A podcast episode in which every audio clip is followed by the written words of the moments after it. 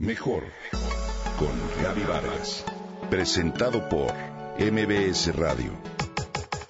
Comunicación, imagen, familia, mente, cuerpo, espíritu. Mejor con Gaby Vargas.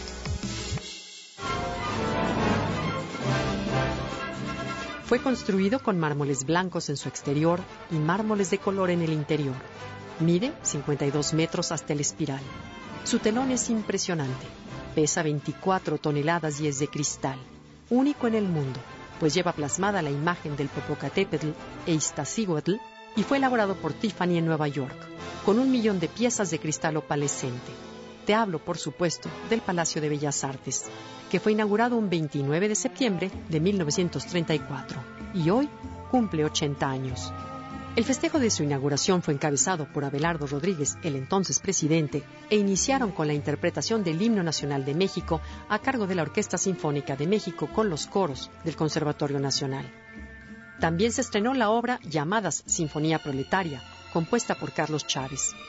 La ceremonia de inauguración se culminó con la representación de La Verdad Sospechosa de Juan Ruiz de Alarcón a cargo de la Compañía Dramática del Palacio de Bellas Artes. El proyecto de Bellas Artes fue encargado por Porfirio Díaz con motivo de la celebración del centenario de la independencia de México. Empezó a construirse el 2 de abril de 1904, pero la construcción fue suspendida y reanudada en sendas ocasiones. Sus cimientos fueron realizados con concreto y acero. De sus mármoles brota un frontispicio, es decir, un elemento que encuadra y decora la fachada central de un edificio, en el cual se unen figuras clásicas con antiguos seres prehispánicos. Allí, la armonía y la música del escultor Leonardo Bastolfi se reúnen con serpientes, coyotes, águilas, realizadas por Gianetti Fiorenzo.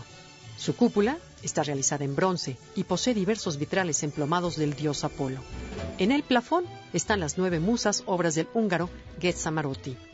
Hoy en día el Palacio de Bellas Artes es un icono de nuestra emblemática ciudad, un verdadero monumento de perfección y belleza pero sobre todo es considerado el teatro lírico más relevante de la República Mexicana y centro de las bellas artes en nuestro país.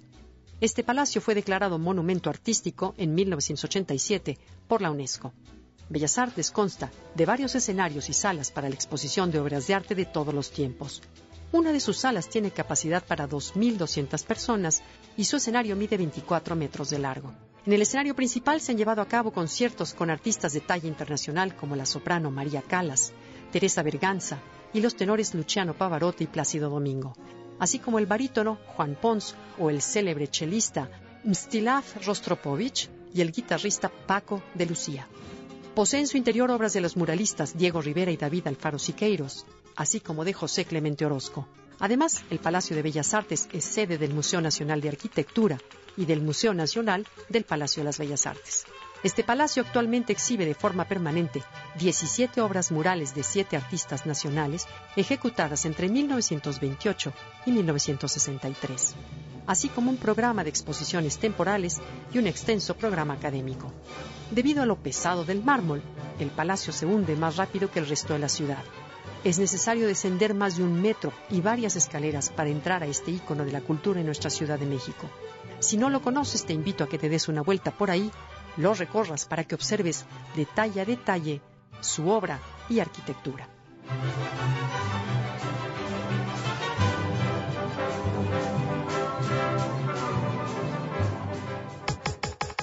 Comenta y comparte a través de Twitter. Gaby-Vargas. Gaby-Vargas. Mejor con Gaby Vargas presentado por MBS Radio.